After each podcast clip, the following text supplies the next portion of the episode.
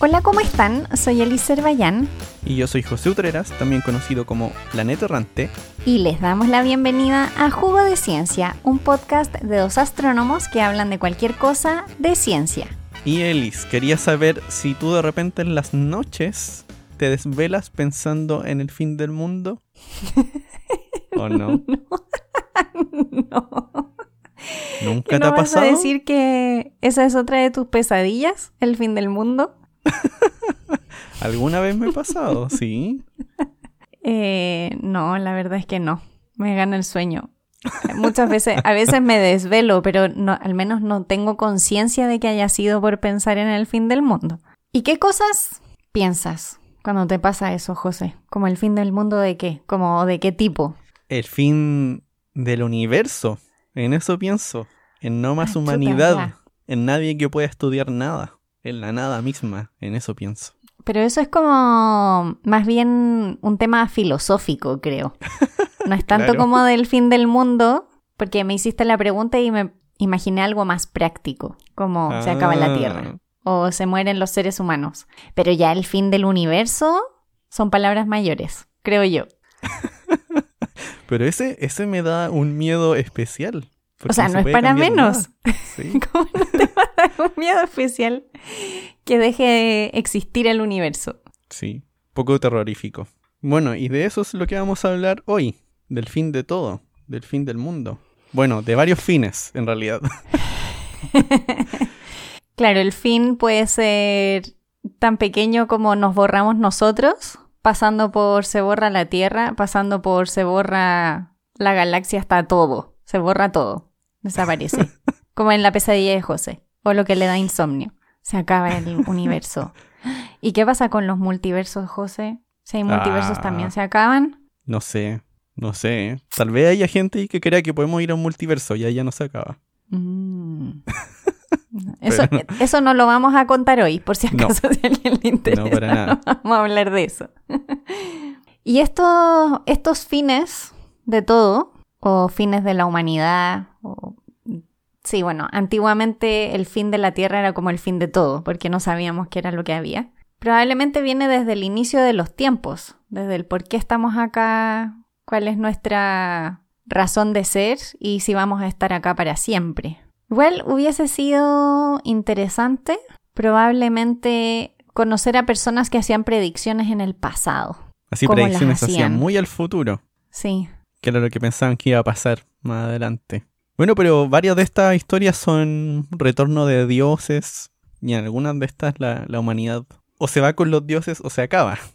sí, es cierto. Y muchas de ellas tienen que ver con creencias, con las creencias de las personas, no realmente como con el conocimiento científico de la época. Y muchas veces se cruza, porque efectivamente siglos atrás las disciplinas no eran individuales, eran colectivas, entonces todo se mezcla, como la creencia con la ciencia y eso hacen un mix, lo mezclan y con eso hacen una predicción que cumple con, con todas las facetas. Me hubiese gustado tener más tiempo para leer para este episodio. ¿Cierto? Sí. El tema es súper largo. Es muy largo. O sea, pensando desde el punto de vista de cómo se habría visto el fin del mundo antes y cómo lo vemos ahora. Porque les vamos a hablar de más cómo lo vemos ahora, de las cosas que sabemos. A menos que Liz tenga otra historia ahí que contar. Ahí vamos a ver qué vamos contando. No sabría decirlo todavía en estos primeros minutos de episodio. Pero mm, lo primero que sí me llamó la atención, aquí vamos a ver qué fue lo que anotó José y qué fue lo que anoté yo. Ya, dale. Ya, la primera predicción que tengo yo es para 1588. 1588. Sí, el mundo se iba a acabar en 1588. Obviamente no sucedió. ¿En serio? Sí, ¿Y según quién? ¿Según quién se iba a acabar el mundo en ese tiempo? según Regio Montanus. Él era un astrólogo, astrónomo, matemático. En aquella época, como decíamos, las disciplinas y la astrología también tenía un rol muy diferente. Y la astrología y la astronomía estaban más unidas. Y hizo una predicción que escribió en 1553 diciendo que en 1588 se iba a acabar el mundo. Y mucha gente se sumó a esta predicción. O sea, mucha gente creía que era correcta y era porque iba a haber una conjunción. Y esa Ah. conjunción iba a hacer que el mundo se acabara. Y hoy en día todavía cuando hay conjunciones y cosas así, también aparecen ciertas ideas por ahí. Sí, cierto. Pero una cosa que me dio, me, me llamó la atención de este caso particular es que él fue una de las personas que intentó que las observaciones astronómicas mejoraran para que las predicciones astrológicas mejoraran. Sí, porque él eso decía que las, las predicciones astrológicas no funcionaban bien porque las observaciones eran malas. Pero finalmente, independientemente de cuál era su objetivo, es una de las personas que empezó a hacer súper buenas observaciones y ser como mucho más riguroso y Mm. hacer catálogos de todo. Wow. Entonces, eh, igual quería hacer buenas predicciones astrológicas, pero finalmente la evolución de la ciencia astronómica se benefició en ese momento. Qué curioso. Yo tengo una historia similar, similar de astrología, astrología, astronomía, que es de 1773, eso sí. Mm, ya, a ver. Que, bueno, esto pasó por algo que había ocurrido antes. Que esto no era el fin del mundo en realidad, sino que era más como el fin de Europa o algo por el estilo. Porque Ok. en, en 1680 iba a pasar un cometa y un astrólogo que se llama John Hill estaba diciendo que, que iban a haber guerra entre todos los países y que iba a quedar la grande. Se iba a destruir el poder papal. O sea, todo se iba a derrumbar socialmente y, y estructuralmente. Jer- jerárquicamente, todo va a quedar mal. Pero también por ese tiempo es cuando comenzamos a entender cómo se mueven los planetas con la ley de gravitación de Newton. Y Edmund Halley comienza a aplicar esto a cometas para ver si es que puede predecir cuándo vuelven a pasar. Y ahí es cuando hace una predicción que no alcanza a ver, eso sí, que es del famoso cometa Halley, que debería pasar de nuevo, según él calculaba, en 1758 o 1759, por ahí. Y por un lado, la gente de ciencia decía, miren, aquí tenemos al fin una manera de demostrar que los cometas en realidad son objetos que están orbitando en torno al Sol. No son como un pronóstico divino de mal augurio. Pero por otro lado, la gente que era astróloga creía que en realidad lo que ahora tenían justamente era ahora una herramienta para poder calcular cuándo pasa de nuevo, para prepararse. Mm. Y de hecho, había alguien que había calculado que uno de estos cometas, ahora que sabiendo que daban vuelta en torno al Sol, calculaba, según lo que sabían de historia, que un cometa que había pasado en 1680 también habría pasado durante el gran diluvio con Noé. Y surgió la idea de que los cometas traían inundaciones. ¿Te imaginas vinieran llenos de agua? O sea, bueno, no. Me imagino que ellos pensaban que el agua se movía. Claro, que se movía con el cometa. chistoso. Sí. Igual sería chistoso que el cometa viniera como con harta agua y que cayera así. Bueno, trae harta agua, pero en ese momento no lo sabían. Pero sí, sería chistoso. Bueno, en realidad no sé si sería chistoso. O sea, chistoso, ¿no? Chistoso no. y, y bueno, la cosa es que existía esta asociación y las personas igual se preguntaban ya, pero ¿qué tan probable es que pase un cometa muy cerca? Porque igual dependía de eso mucho. Y un astrónomo, que se llama Jerome Lalande, se puso a calcular eso. Iba a presentar su resultado en una reunión de la Academia de Ciencias, pero no alcanzó el tiempo para que él presentara y tuvieron que posponer la charla. Y ahí comenzó el rumor de que en realidad lo habían silenciado, de que lo estaban censurando porque había calculado que efectivamente iba a caer un cometa a la Tierra y que teníamos los días contados. Eso ocurrió en 1773, en abril. Así. Y con eso surgió el rumor de que en un mes más, en mayo, iba a llegar un cometa, iba a ser el fin del mundo. ¿Por qué no? Claro, Todo y por posible. supuesto, por supuesto no pasó, no pasó, pero hubo mucho miedo en ese tiempo. Mm, Sí, me imagino. Yo voy a mencionar una, un fin del mundo anterior, que no quiero que se me pase, porque me llamó la atención la justificación. Eh, la fecha que se suponía que se iba a terminar el mundo era 1654 y la persona que hizo la predicción fue Gelisaeus Raeslin. Acabo de matar el nombre de esta persona. Lo siento. Y él hizo una predicción basada en una nova. Y esto ¿En fue lo que me llamó la atención. Sí, esta nova eh, sucedió en 1572. Y por alguna razón, él pensaba que en base a eso, el mundo se iba a acabar en 1654. Y en la, en la historia eh, también aparece Kepler, porque mm, Kepler también había hecho algunas predicciones y conversaban y en algunas cosas estaban de acuerdo con Roeslin y en otras no. Cosa que me llamó la atención, porque este tipo de predicciones del fin del mundo, yo no me hubiese Sí. imaginado a Kepler como predicción. sí, me pareció un poco, un poco extraño.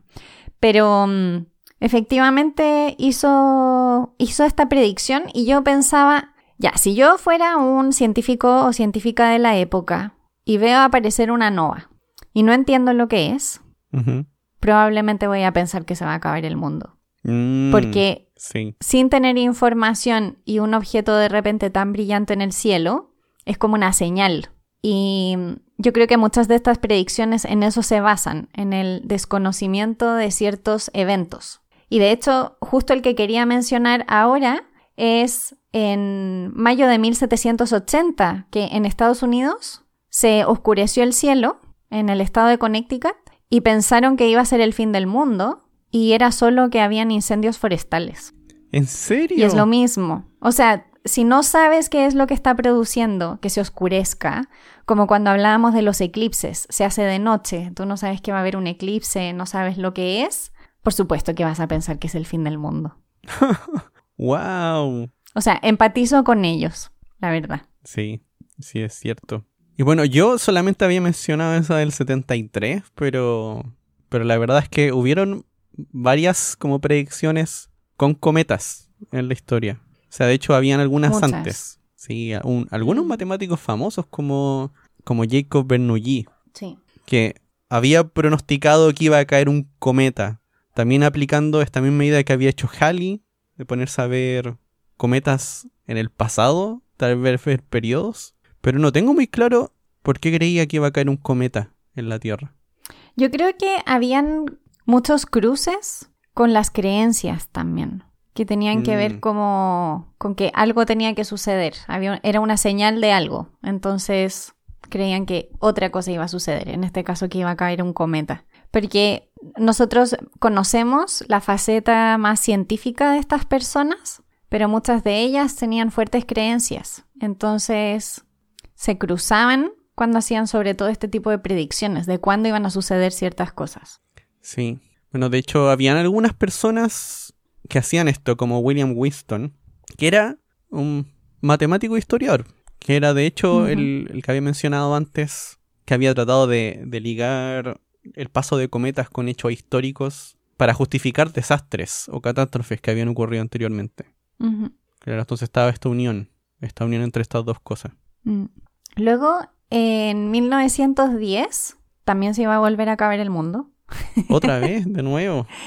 otra vez. Y en este caso fue eh, el astrónomo Camille Flammarion que mm, pensó que el cometa Halley iba a volver y que cuando volviera, la interacción del cometa Halley con la atmósfera iba a hacer que nos asfixiáramos. ¿En serio? Así como con la cola, ¿o no? Que no, no pude como encontrar exactamente bien de dónde él creía que venían los gases que nos iban a intoxicar. Ah, Porque ya, ese era el tema. Iban a ver sí. como unos gases que nos iban a intoxicar y de hecho vendían pastillas para no ¿Qué? sofocarse. ¿En serio? Es que estaba pensando que, que, bueno, dentro de, de esta historia de los cometas, habían como predicciones, predicciones, no predicciones, sino como descripciones de qué es lo que le podría ocurrir a la Tierra si se acerca mucho un cometa. Y una eran las colisiones, una eran las inundaciones, pensando en el diluvio. Y también me topé con gente que pensaba que la cola, si la Tierra pasaba por la cola del cometa, nos íbamos a asfixiar. Ah, debe haber sido eso mismo. Pero estaba escrito en, no sé, como en artículos de divulgación, esto es lo que pasaría si un cometa se acerca mucho. En todo caso, me parece curioso que haya habido gente que vendiera pastillas Sí, anticometa. pastilla y mascarillas anticometa. también. Mascarilla anticometa. Máscaras de gas, en realidad, pero usen su mascarilla. sí. Bueno, él, bueno, Camille Flammarion, ¿cómo se dice su nombre? Camille Flammarion. No puedo decir yo eso, pero Yo apenas puedo. que nunca lo mencionamos, pero él era una de estas personas que era defensora de, de los marcianos, la existencia de los marcianos. ¿Cómo tú no eres defensor de la existencia de los marcianos? Pero marcianos como nosotros, po. Ah. en la época se veía más posible que ahora. Sí, o sea que me causa curiosidad ahora, más aún la historia de, de Camille, por el tipo de cosas las que, a las que llegó. Bueno, otra razón que también aparece mucho para los fines del mundo son como lo alienígena, las visitas de extraterrestres y cosas así. Esos nos los vamos a saltar también. Pero hay varias historias. Pero hay entre medio también una, una típica que se repite son, son las alineaciones planetarias. Hasta el día de hoy, José, hasta el día de hoy. ¿Cierto? no hemos superado esa. No. Porque, por ejemplo, en, en 1962, Jen Dixon había predecido un alineamiento de, de planetas que iba a destruir el mundo. Sí. Y de hecho después, en 1982, que ya estamos empezando como a acercarnos más al presente, sí. John Grievin y Stephen Pleichman escriben un libro que se llama El efecto Júpiter. El efecto Júpiter. El problema acá es que Grievin es astrofísico. Oh. Y mm, ellos predicen que por una alineación planetaria que va a haber de Mercurio, Venus, la Tierra, Marte, Júpiter, Saturno, Urano, Neptuno y Plutón, porque Ya. van a estar al mismo lado del Sol, se va a acabar el mundo. Se va a acabar el mundo ¿por qué? Porque se va a generar un terremoto en la falla de San Andrés, debido al A efecto gravitacional de los planetas Mm. alineados. Pero lo que me parece grave es que en el año 1982 yo creo que todos teníamos claro, o sea, todos teníamos claro, yo no nací en- todavía en el 82, poquito después, pero no nací en el 82 y cuando nací tampoco tenía esto claro, pero en esa época ya se sabía perfectamente que el efecto de los planetas gravitacionalmente en la Tierra es mínimo. Entonces, Mm. que hayan escrito un libro y que uno de los autores sea astrofísico es como una puñalada en el ego científico, creo yo. Grievin después, posteriormente, se arrepintió de haber escrito este libro, y eso, bueno, ya era un poquito tarde, y la explicación, más o menos, era que efectivamente eh, él sabía que la gravitación de los planetas en la Tierra no iba a generar un impacto, pero sí se generaba un impacto en el Sol, en el sol. que era el Sol el que iba a generar que se produjera este terremoto en la Tierra. Wow. qué, qué confuso. Eso.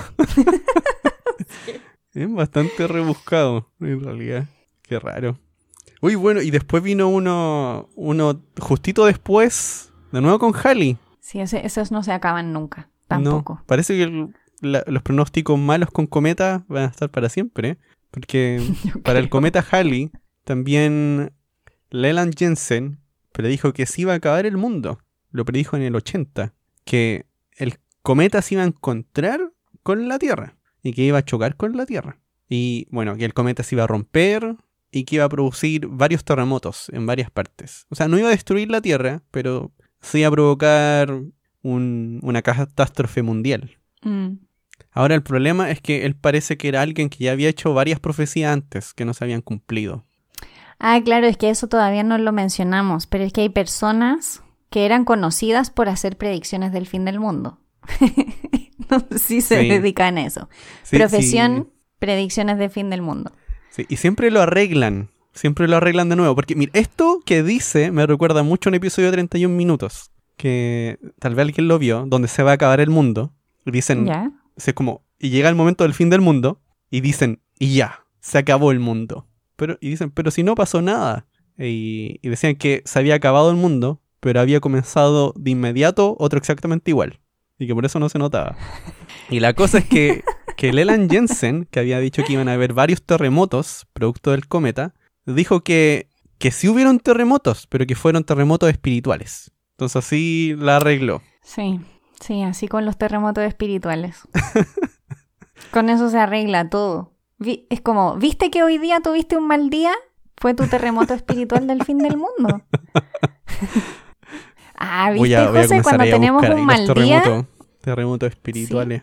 Un cometa espiritual también, o un choque de un asteroide espiritual. Sí, po. Cuando tengamos malos días ya sabemos por qué es. Es el fin del mundo. Espiritual. Después, este me llamó la atención por otra cosa.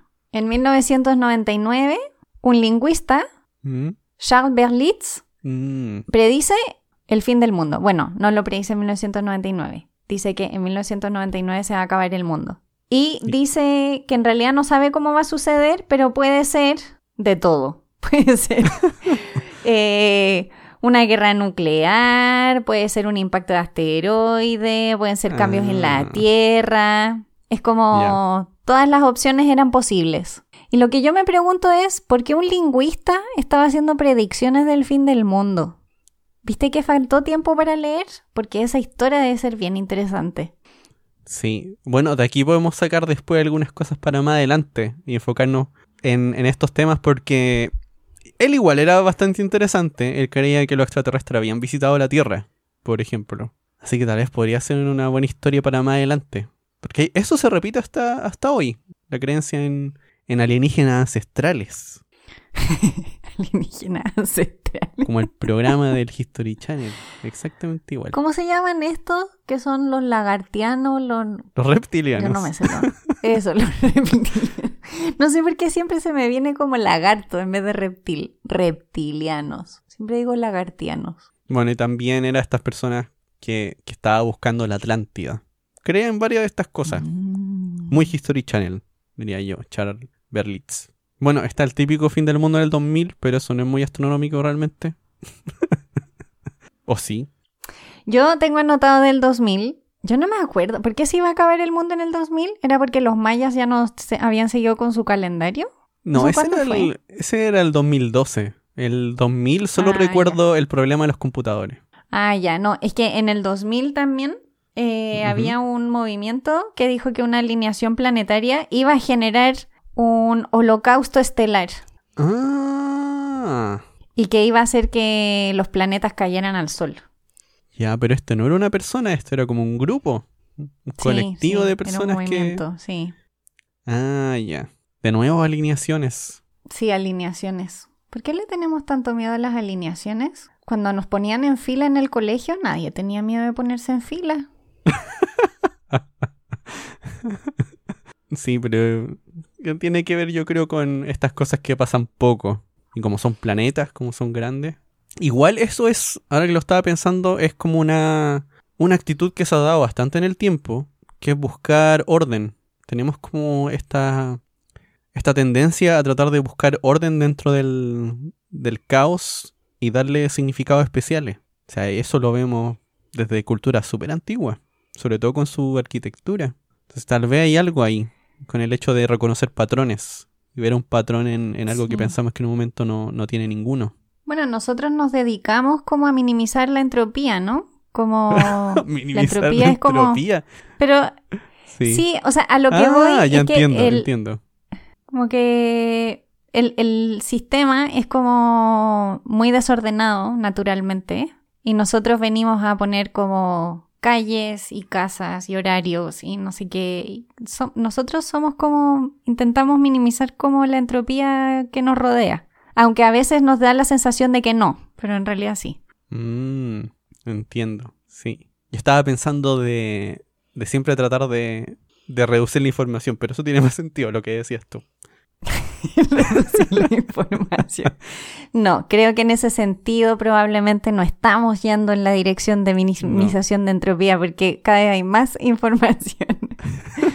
Sí. Y bueno, hay uno que, que surge cada cierto tiempo y que tiene varios nombres, al menos yo lo he visto con varios nombres en varios lugares, que es el cl- cataclismo de Nibiru. No sé si lo has visto de repente, Liz. No, no me suena. Este O sea, me suena se- como el nombre. Sí, este, esto lo, cuentan de diferentes maneras. Es como hay varias personas que cuentan historia de una estrella que se va a acercar al sistema solar, que va a entrar en el sistema solar y que eso va a eh, conducir a un cataclismo y al fin de la humanidad.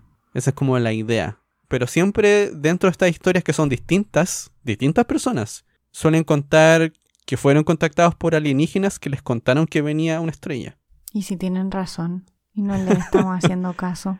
O sea, hay gente que está estudiando que pudiese haber otro planeta. Mm. Ahora, ¿cuál es la cosa Eh, ¿Cuál es el problema aquí? Es que de estar ahí significaría que estar, estaría en alguna órbita elíptica y que debería entrar cada cierto tiempo. Que eso también es parte de la idea acá, de que entra cada cierto tiempo y que tal vez explicó un cataclismo anterior. Pero es parecido a lo de los cometas. La misma historia, solo que con un planeta. Ahora, ¿cómo puedes pero tener un que era una... Ah, claro, un planeta ahora, sí. Pero, pero la historia original que estabas contando era con una estrella. Ahí, sí, Ah, pero- si llega una estrella, estamos medio fritos. Sí. Pero ahí por eso cambia. Puede ser una estrella, puede ser un planeta. Por eso cambia un poquito la historia, pero el, la idea es siempre la misma. Y tiene diferentes nombres al final. Pero es, es- yo diría que es como una teoría conspiratoria típica en astronomía, la del planeta Nibiru. Porque, bueno, justamente por eso, porque si efectivamente está dando vuelta al torno al Sol, tendría que haber interactuado hartas veces con los planetas ya.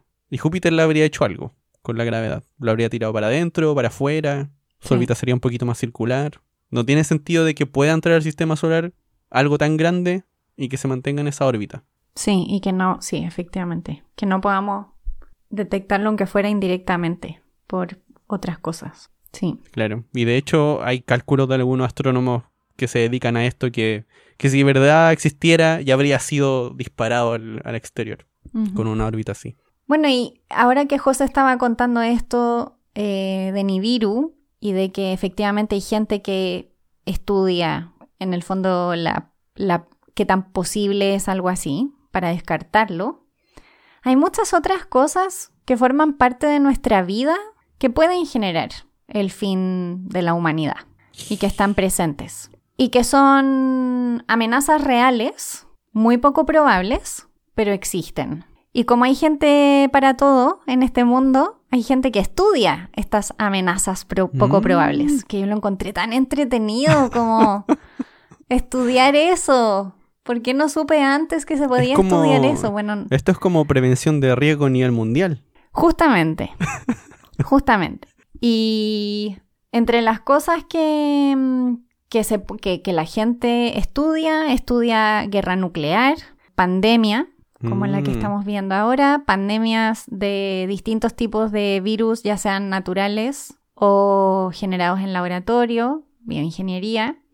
También eh, amenazas geológicas, que se sabe que cada cierto tiempo suceden y que en general son pequeños eventos, pero que potencialmente podría pasar un evento enorme que destruyera. Eh, también efectivamente todo lo que tiene que ver con asteroides. Y se dedican a, a ver todas esas posibilidades y muchas más que, que ahora mismo no se, no se me ocurren. No sé, habían como tormentas solares, por ejemplo. Hablaban de hoy en día una tormenta solar muy grande, como la que hubo hace años atrás. No sé si se acuerdan, José, en un episodio habló de una gran, gran tormenta solar que había hecho que un telégrafo eh, Se incendiara. funcionara. Claro. Ah, Entonces- también. Sí, que ese tipo de tormentas solares, por ejemplo, hoy en día en el mundo en el que vivimos, generarían un, un cataclismo en el sentido de que toda nuestra tecnología se vería, se vería dañada y sin, sin tecnología nuestra civilización ya no sabe vivir. Entonces también hay gente que estudia cómo la civilización podría vivir en, por periodos más prolongados sin acceso a la tecnología que usamos constantemente. Y no estoy hablando del computador y del teléfono, estoy hablando de las La plantas de tratamiento de agua. bueno, la cuenta bancaria, cómo estar en un mundo sin dinero, cómo alimentarse sin tener estas líneas de, mm, de abastecimiento que cruzan el mundo. Entonces, hay gente que se dedica a eso y tienen conferencias en las que se juntan a hablar de estas cosas. Se juntan a discutir estas grandes amenazas. Eh, y quiero mencionar a una persona que mm, leí en un artículo que se dedica a esto, se llama Anders Sandberg, es de la Universidad de Oxford y trabaja en el Instituto del Futuro de la Humanidad o algo, un, un nombre de ese estilo. Y una de sus líneas de investigación es efectivamente este tipo de amenazas de baja probabilidad. Y dentro de estas personas que se dedican a esto, una de las cosas que tienen, tienen como una especie como de mm, reloj que dice cuánto tiempo falta para que haya un cataclismo. Mm. Y se actualiza Dependiendo, por ejemplo, de cuántas armas nucleares hay en el mundo, qué tan estable es la política en el mundo. Y por supuesto, depende de la época, estamos más o menos lejos de, del fin del mundo. Y por ejemplo, una de las cosas que hoy en día se agrega es, por supuesto, el cambio climático. Entonces, si ustedes lo buscan, es como... No me diga que hay un reloj, ¿de verdad? Es una página web que se llama Doomsday Clock, como el reloj del fin del mundo. Del fin del mundo. Y tiene entre todas, tiene como los informes que ellos escriben respecto a todos estos, temas y hacen un reporte anual diciendo en qué situación estamos, cuáles son las cosas más preocupantes y tienen una página donde hay distintos gráficos que te permiten ver, por ejemplo, el número de armas nucleares que hay en el mundo, obviamente contabilizadas, el nivel del mar, la temperatura de la Tierra, eh, todo ese tipo de cosas como para ir viendo cómo evolucionan en el tiempo. Es súper entretenido, pero también es súper terrorífico. sí, por otro lado. estaba pensando, no, no me lo esperaba. No me lo esperaba para nada. De hecho, creo que me daría un poco de susto meterme a ver la página.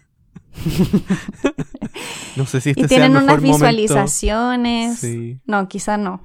Hay unas visualizaciones bien interesantes. Ah, como de cómo en el tiempo han ido avanzando ciertos temas. Algunos han mejorado, otros han empeorado. Pero creo que quizá no ahora, cuando nosotros también estemos más tranquilos, en un momento de más calma nacional.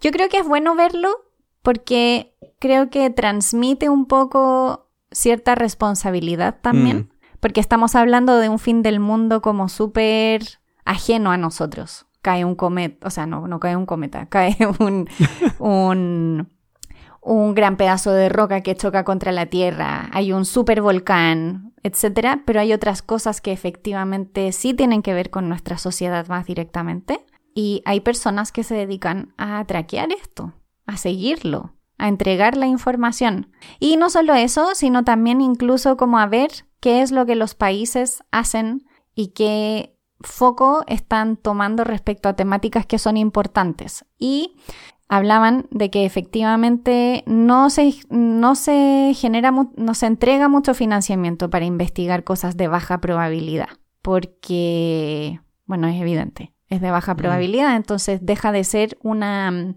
prioridad pero cosas como aprender a vivir como sociedad en un mundo postapocalíptico zombie, yo creo que puede ser en realidad útil, no porque vayan a llegar los zombies, sino porque efectivamente estamos tan apoyados en nuestra tecnología, en nuestra electricidad, en nuestra y cuando digo estamos, por supuesto es como muy del primer mundo, ¿no? Como de los que tenemos electricidad y agua corriente en la casa, por supuesto que sí. Pero efectivamente toda esa porción del planeta dependemos completamente de un enchufe. Qué susto miedo.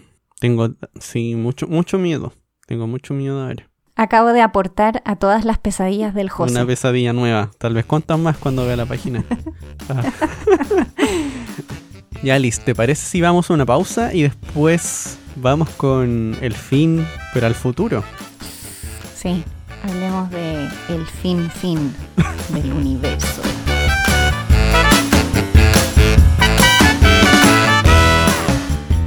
¿Sabías que cambiaremos la órbita de un asteroide en el 2022?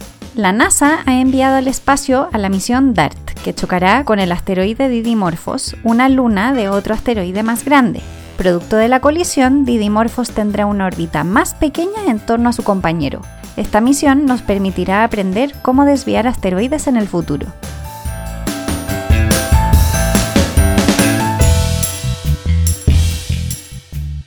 Y volvemos para hablar del fin del mundo, del fin del mundo que y del universo. Y del universo, cierto. Y ya les habíamos contado sobre estas historias de cometas o asteroides que pensamos que podían chocar con la Tierra, pero que al final nunca pasó. Pero esto es una posibilidad real que podría ocurrir en mucho tiempo más. Ya, pero ¿cuánto es mucho tiempo más? Porque cuando un astrónomo dice mucho tiempo más, es como para no preocuparse. Sí, bueno, es más o menos eso, como para no preocuparse en realidad, porque son como un millón trescientos mil años. Sí, no me va a quitar el sueño, José. ¿No? Esa posibilidad, no. Bueno, lo que va a ocurrir en ese tiempo es que una estrella que se llama Gliese 110, una estrella naranja un poquito más pequeña que el Sol, se va a acercar mucho al sistema solar. De hecho, va a entrar a la parte más externa, donde está la nube de Oort, que es como una nube de rocas que están orbitando el Sol. Muy, muy lejos. Muy lejos, pero cerca. Para hacer distancia astronómica es cerca para Sí. otra estrella. Y en ese momento, cuando pase por ahí, va a perturbar las órbitas y algunos de estos cometas van a comenzar a caer al interior del sistema solar. Y esa es la parte Mm. riesgosa. No hay un cálculo de cuál es la probabilidad realmente porque aún no sabemos qué cosas hay en la nube de Oort.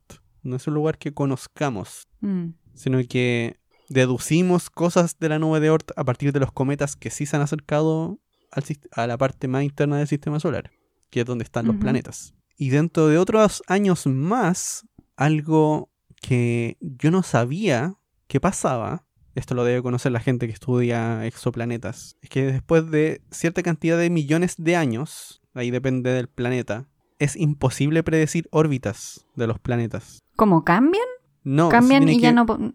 esto tiene que ver con la teoría del caos, o con el caos en sí, de que pequeños errores se van multiplicando de manera muy grande y hay un momento en el cual no puedes predecir qué es lo que va a pasar más adelante.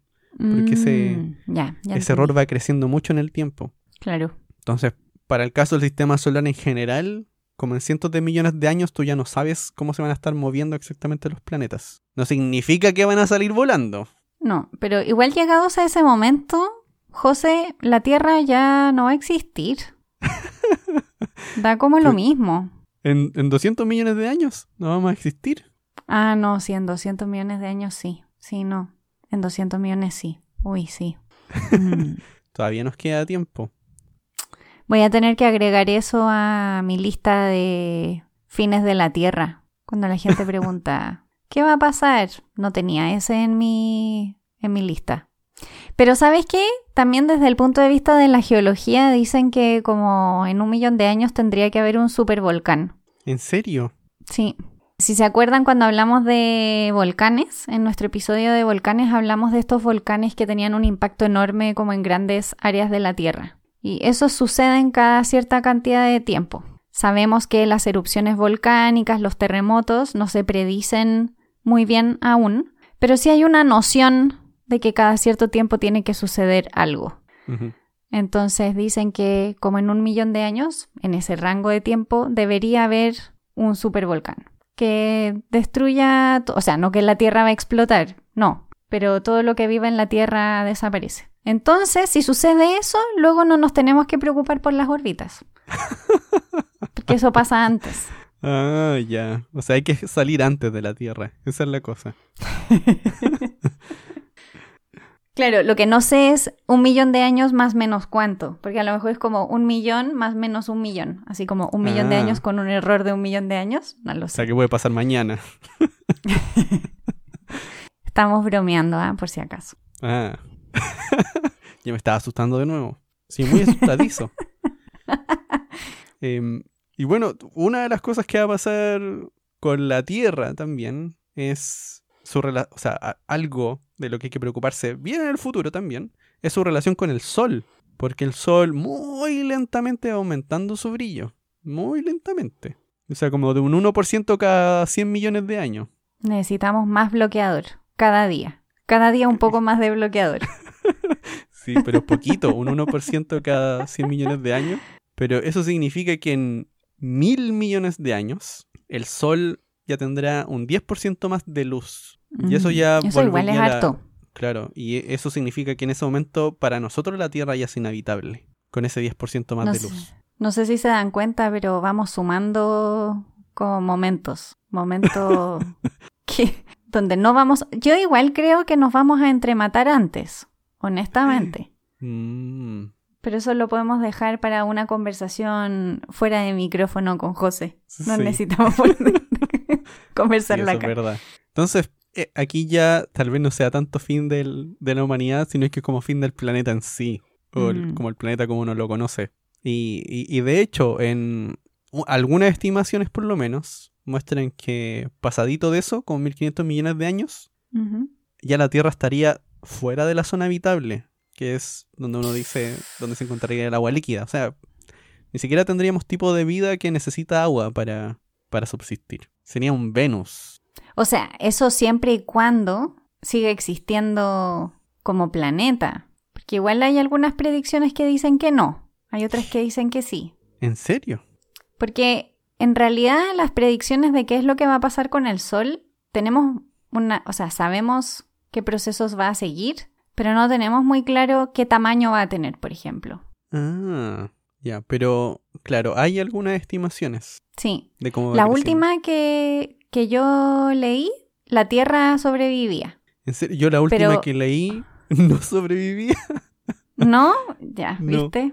Como que van Es que cambiando. depende del, Sí. depende del modelo si la Tierra sobrevive o no. O sea, en todo caso, aunque sobreviviera, es totalmente una, un lugar muy diferente, como dice José, a lo que conocemos ahora. Claro, no es que esté alguien acá, sino que si al final el, el planeta como roca sigue, sigue existiendo donde está.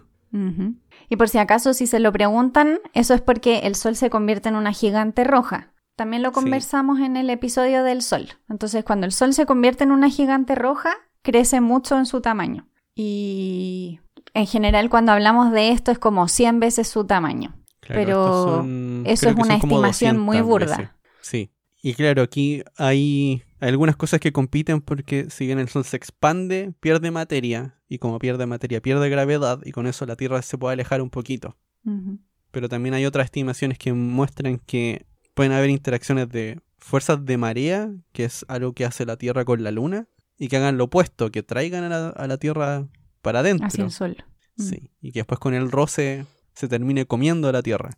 Pero puede pasar algo A antes. Puede ¿Qué pasar puede algo antes. pasar? Puede dominar el caos y pasar algo extraño, que igual es la probabilidad muy pequeña. O sea, puede ser de uno en 100.000, pero podría pasar que interactuando con otros planetas, la Tierra salga volando del sistema solar. ¿Y eso es bueno para nosotros?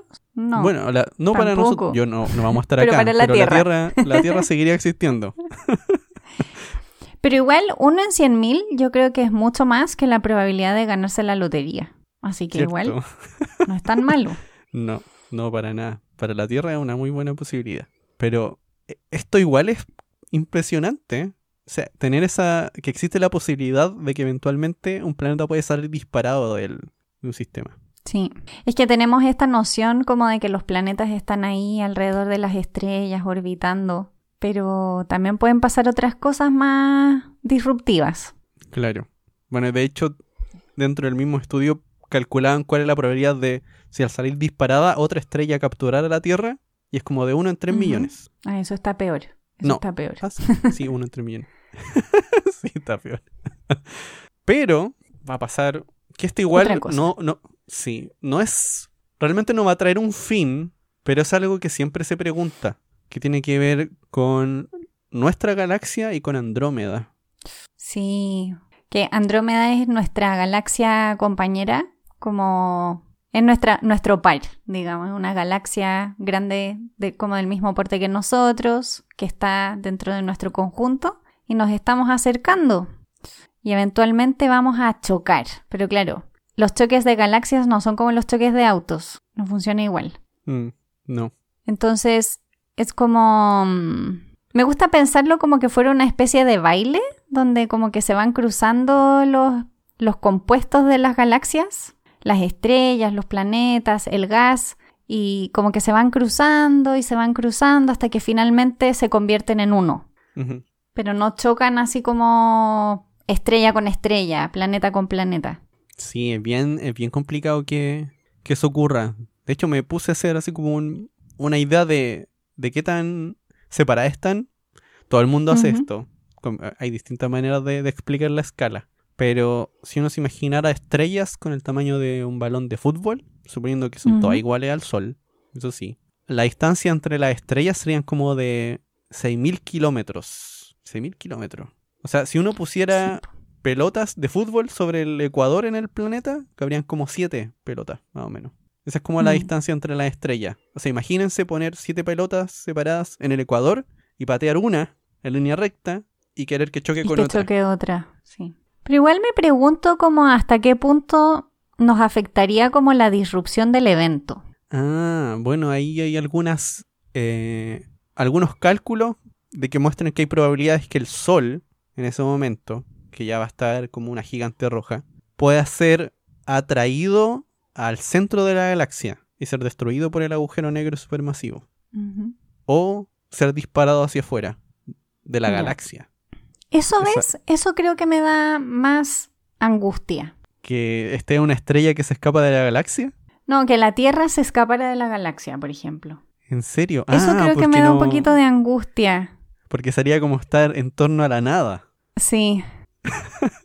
Y es un poco tonto, pero no sé, me genera como más angustia. Se me imagina un poco como cuando uno ve en las películas de ciencia ficción y el astronauta como que se cae o lo que sea y queda ahí, en la nada, y no puede hacer nada. Esa sensación me da. Sí, sí, tienen razón. De hecho, el otro día yo estaba pensando en eso mismo. ¿Cómo sería estar justo al medio entre galaxias? O estar en un vacío. Estar en estas regiones donde no hay galaxias. Ahí al medio, donde no hay nada. Quizás la angustia proviene porque somos incapaces de imaginarnos la nada Tal vez. Y estos Sí. espacios vastos, como que nos cuesta mucho imaginarnos las distancias, los volúmenes. Entonces, al, al tiro lo conectamos con algo que sí podemos como entender mejor como cerebra- cerebralmente. Porque efectivamente no tiene ningún sentido en angustiarse porque la Tierra está en medio de la nada. Pero sí, no Pero sé, me da sí, esa Estaba sensación. pensando que me, me pasa lo mismo cuando veo escenas de gente que está en medio del océano y que ven Mm, para todos lados y no ven nada. mm, sí. Seguramente tiene que ver harto con eso. Y bueno, como dijo. Elise, el sol crece, puede que se coma o puede que no a la Tierra, y después se va a volver en una. se va a convertir en una enana blanca. Y así más o menos como termina un poco el, el sistema solar. Ya, ya dijimos entonces cómo termina el sistema solar, dijimos qué pasa con la galaxia. Sí, bueno, de hecho hay otras galaxias cerca, y, y en un tiempo más todas esas galaxias también van a estar juntas, van a estar todas fusionadas. Pero hay otra cosa que esto tiene que ver con esto de la nada, de nuevo. Mm. que ocurre en 150 mil millones de años. No sé si lo, lo has visto, Elise. No, así como a simple vista no sé qué va a pasar en 150 mil millones de años. Ya que lo que va ocurriendo es que, bueno, el universo está en expansión y eso hace que cuando la luz viaja hacia nosotros o la luz viaja desde nosotros hacia afuera, tiene que ir recorriendo cada vez más espacio para llegar a un lugar. Ay, creo para- que ya sé qué vas a decir y como que ya me dolió la guata. Entonces, el problema aquí es que con nuestra tecnología, todas las cosas que estén más allá eh, de lo que nosotros llamamos como el nuestro grupo local, o no nuestro grupo local, sino que como el super cúmulo que hay por aquí, el cúmulo de Virgo, lo que esté mucho más allá de eso, que esto igual es cerca, ya no lo vamos a poder ver, porque esa Vamos a luz estar solo. que viene de más afuera, cuando llegue a la Tierra, debido a la expansión va a llegar con muy poca energía. Muy poca energía. De hecho, para ese entonces esa energía se reduce en 5.000 veces y ya no podemos detectarla con los telescopios. Si apuntásemos con el Hubble al Deep Field, al campo profundo, no, veríamos nada. nada. No, Se vería todo negro. se vería todo negro, sí. Y en el doble de tiempo desaparecería todo rastro del Big Bang. Sería imposible saber que ocurre un Big Bang. Mm. Solamente podríamos ver las cosas que están cerca. ¿Te das cuenta lo que sucedería si es que el ser humano, o imagínate ya, desaparecemos de la Tierra y la Tierra sobrevive y aparece otra forma de vida inteligente? ¿Van a entender el universo tan diferente a nosotros? ¿Cierto? Porque Sí. no van a tener información. No, no, no van a tener información. E- Esa es una cosa un poco molesta. Es como a medida que va pasando el tiempo tenemos cada vez menos información del universo. Es tan raro eso. Sí, es muy raro. Es muy raro. Bueno, por lo menos en lo que sea de esta galaxia, que he visto nombres en inglés, no sé si hay un nombre en español, podríamos inventar uno, o tal vez buscarlo. Porque si se va a fusionar la Vía Láctea con Andrómeda, no sé si va a llamar, no sé, Androláctea, no, no suena muy bien. O Lactmeda, o Vía Andrómeda, no sé, no, elegí puro nombre malo. Mensaje de memoria. No preguntarle a José cómo ponerle a la próxima galaxia cuando choquemos. Pésima persona pon- poniendo nombre a las cosas. Pero, bueno, a lo que iba es que eventualmente en la galaxia se van a dejar de formar estrellas. Claro, porque cuando choquemos vamos a dejar de ser una galaxia espiral, nos vamos a convertir en una galaxia elíptica, vamos a perder gran parte del gas que está en nuestra galaxia que permite formar estrellas y entonces no se van a formar más estrellas. No, Es una galaxia de estrellas viejitas nomás. exactamente. Puras estrellas viejitas o puras cosas que fueron, que son restos de estrella. Mm. Y de hecho, justo después de eso, em, viene algo que tiene un nombre que... Yo recuerdo que la primera vez que vi este nombre lo encontraba muy raro, debo decirlo. Que es la era degenerada del universo. Que en física significa otra cosa de lo que uno podría imaginar. Porque es una palabra rara. En español por lo menos. Sí, pero si no lo hubieses dicho, no lo hubiese pensado. Pero en física está lo que uno llama materia degenerada, que es materia de las enanas blancas, de las estrellas de neutrones, y que tiene que ver con, eh, con esta materia que está muy juntita y que trata de no estar tan junta. No tiene nada que ver con, con otras concepciones de la palabra. Pero se llama, José, se llama era de degenerada. Sí, no voy a decir nada mejor. Pero, pero se llama justamente era degenerada porque el universo va a estar dominado por estas cosas, por enanas blancas, estrellas de neutrones, agujeros negros. Es lo que uno va a encontrar en todas partes. Y, y otra cosa que, que me llamó la atención leyendo sobre lo que le ocurre a todo este grupo cuando se fusione y crezca el agujero negro en, en el centro de, de esta nueva galaxia, es que gran parte de la galaxia va a salir expulsado hacia el exterior, como que se va a ir evaporando la galaxia de a poco, mientras algunas estrellas van cayendo hacia el centro y lo que va a ser lo que una vez fue la galaxia y Andrómeda va a ser estrellas desparramadas en el vacío que se van alejando y un agujero negro supermasivo al medio, solito, Va a ser, va a ser como un universo deshecho. claro. Sí, porque va a ser como cuando uno visita las ruinas, que están las rocas, pero no están formadas. Mm, Va a ser como un poco eso, porque va a perder toda la estructura. cierto. Sí. Bueno, por suerte no todas las ruinas, hay ruinas que están en súper buen estado, pero como me estoy haciendo esa idea, como de lugares que hace tiempo fueron como grandes construcciones y ahora solo podemos imaginarlas. Y después comenzamos a entrar a la otra parte rara, porque aquí estamos ahora en la era de los agujeros negros, porque es lo que domina a todo, lo que más hay. Y, y no sé si has escuchado el número Google ¿No? alguna vez, ya que, que de aquí en adelante uno comienza a hablar como en, en ese tipo de números, porque esto pasa tan en el futuro que, claro, a uno en realidad le, da- le da lo mismo, pero un Google es 10 elevado a 100, que un 1 con 100 ceros. Entonces, en, no sé cómo decirlo en español, Google años, ¿será? En varios Google años, suena raro el número. Suena bien, creo. Ahí los, en realidad deben ser como mil millones de Google años. Pero ahí los agujeros negros supermasivos de las galaxias, varios de ellos se habrían ya evaporado. Si es que efectivamente tienen la radiación de Hawking. Que es que de a poco si no van se quedan emitiendo ahí. partículas. Claro, si no se quedan ahí. Pero irían emitiendo partículas, irían perdiendo masa y eventualmente los agujeros negros desaparecen. Y ahora sí que no hay nada de nuevo. Como que va desapareciendo todo de a poquito. Ya, pero si realmente no hay nada, ¿podemos considerar que el universo sigue existiendo? Eso es una buena pregunta. De hecho, hay como una pregunta de si, si uno puede decir si el tiempo sigue fluyendo, si es que no pasa nada en el futuro, si es que no hay ningún cambio. Sí, claro, me- porque me pregunto si el universo vacío como recipiente sigue siendo universo si es que no contiene algo. Ah, pero van a estar las partículas igual. O sea, siguen estando las partículas, pero ya no van a haber eventualmente más reacciones. No habría manera de extraer energía, que ese es como un problema. O sea, Mm. No hay manera de generar energía, suponiendo incluso si la humanidad llegara a ese momento. Que no, no se preocupen, la respuesta es que no. Claro, y, bueno, y todo este escenario tiene un nombre, o tiene un nombre bastante clásico que es la muerte termal, que en realidad tiene que ver más como con la capacidad de poder eh, usar energía para generar movimiento y trabajo, o sea, poder usar la energía para hacer otra cosa. Llegaría un momento en el cual ya no se puede hacer, ya no habría energía útil.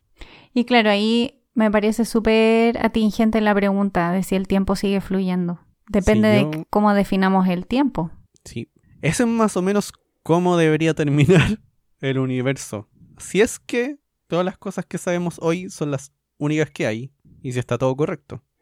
Creo que ahora sí me va a dar el insomnio del José. ahora entiendo por qué le pasa. Ahora lo entiendes. ¿Existe el tiempo si es que no hay ningún ente consciente de que existe?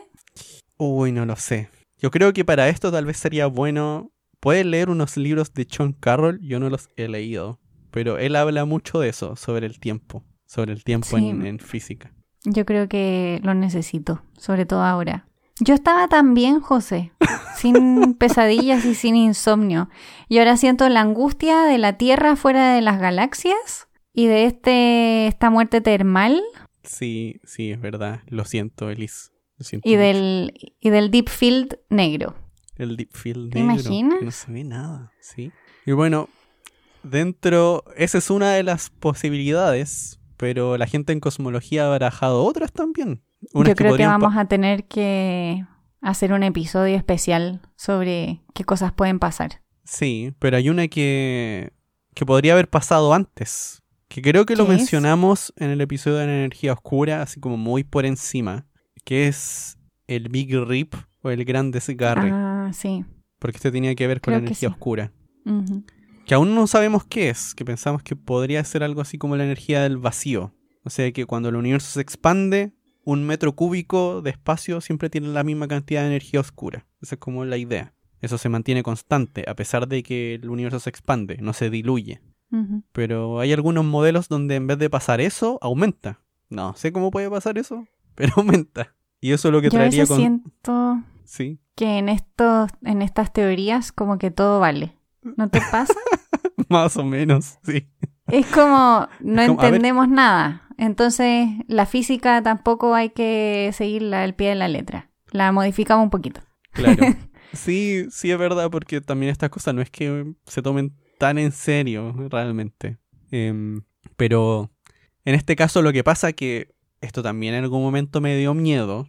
Y no sé si sea bueno contártelo, Liz, pero lo voy a contar igual.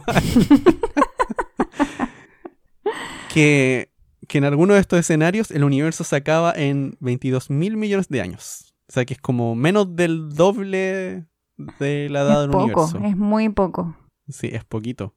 Y, y lo que va pasando aquí es que la expansión del universo comienza a crecer de manera descontrolada. Y, y hay hasta un cálculo de una línea de tiempo de qué es lo que va pasando. Em, por ejemplo, unos 200 millones de años antes de que esto ocurra, antes de que ocurra el Big Rip, los cúmulos de galaxias se desarman. 60 millones de años antes, las galaxias se comienzan a evaporar, comienzan a perder las estrellas en los extremos, o sea, como de afuera hacia adentro, se comienzan a evaporar. Tres meses antes del fin, eh, los sistemas estelares se desarman, los planetas vuelan al exterior. 30 minutos antes, los planetas comienzan a desintegrarse y eventualmente todo se desarma. ¿Cómo pueden hacer un modelo con esos tiempos? 30 minutos. Sí. Ya con Pero es eso que es como. tengo es que como- decir, para un tip- no les creo nada. sí, es que es para un tipo muy específico de energía Mm. oscura. Con un número en particular. Que en realidad las mediciones muestran que no es eso. Así que no hay que preocuparse. No, yo ya me saturaste con, con el insomnio, José. Nada de lo que me digas me puede generar más insomnio ahora mismo relacionado con este tema. Como que no me da para, para más explosiones cerebrales. Ay.